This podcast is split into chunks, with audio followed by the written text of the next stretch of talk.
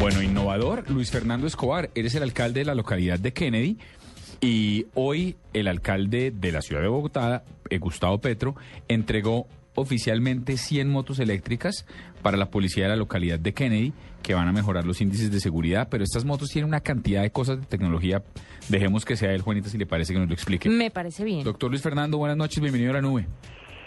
Bueno, muy buenas noches. Para mí es un placer aterrizar a esta hora de la noche en esta, la nube en Blue Radio. Muchísimas gracias por la comunicación y muy gentiles por esta oportunidad. Bueno, venga, le tengo una pregunta para arrancar únicamente. Estas 100 motos las va a tener la policía, ¿cierto? Únicamente. Sí, se trata de un parque automotor. Son las primeras 100 motos eléctricas que con el destino de seguridad ciudadana se encuentran en el país. De ellas dispone nuestra Policía Nacional en la estación de policía de Kennedy. Y es una entrega que se hace por parte del señor alcalde mayor, concertada con el Fondo de Vigilancia y Seguridad que tenía este parque automotor y que ha dispuesto que sea para esta la localidad más grande de Bogotá.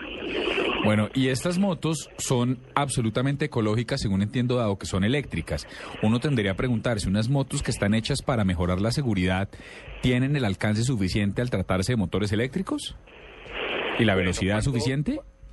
Claro que sí. Cuando uno habla de motos eléctricas, tiene que entender que hay conceptos diferentes. Lo primero es que se trata de unos elementos mecánicos que por su funcionamiento producen cero emisiones, o sea, no hay ningún tipo de contaminación directa del funcionamiento porque no hay combustión interna, no hay ni aceite ni combustible que se mezcle en algún momento o que planteen este, este desafío.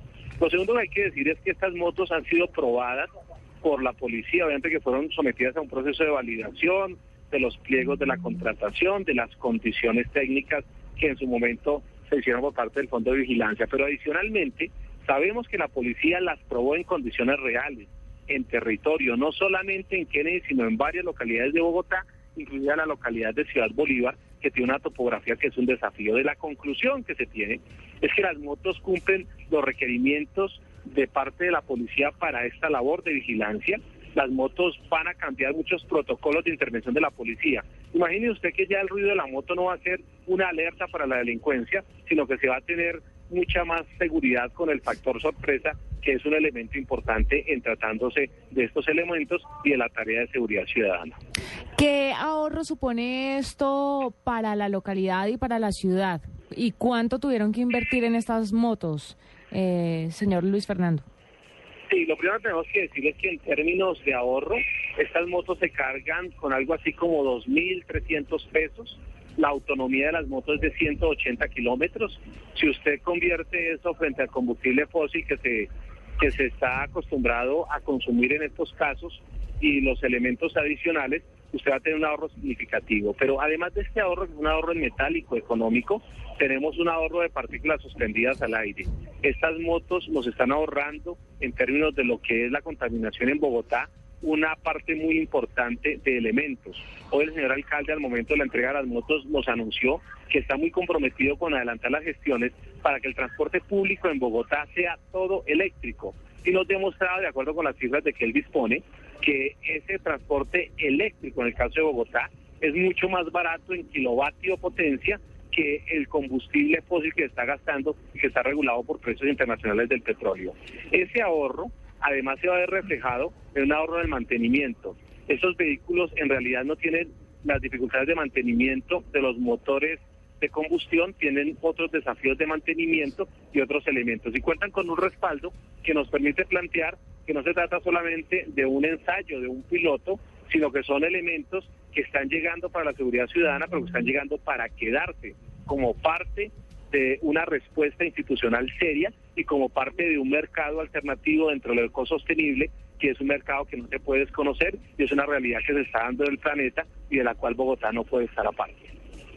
Bueno, 100 motos, eh, asumo yo, para, póngale 200 policías. ¿Cuántos policías tiene Kennedy, dado que es la, la localidad con el segundo índice, índice más alto de homicidios de Bogotá? Sí, la localidad de Kennedy cuenta con un poco eh, menos de 900 efectivos en este momento en su territorio.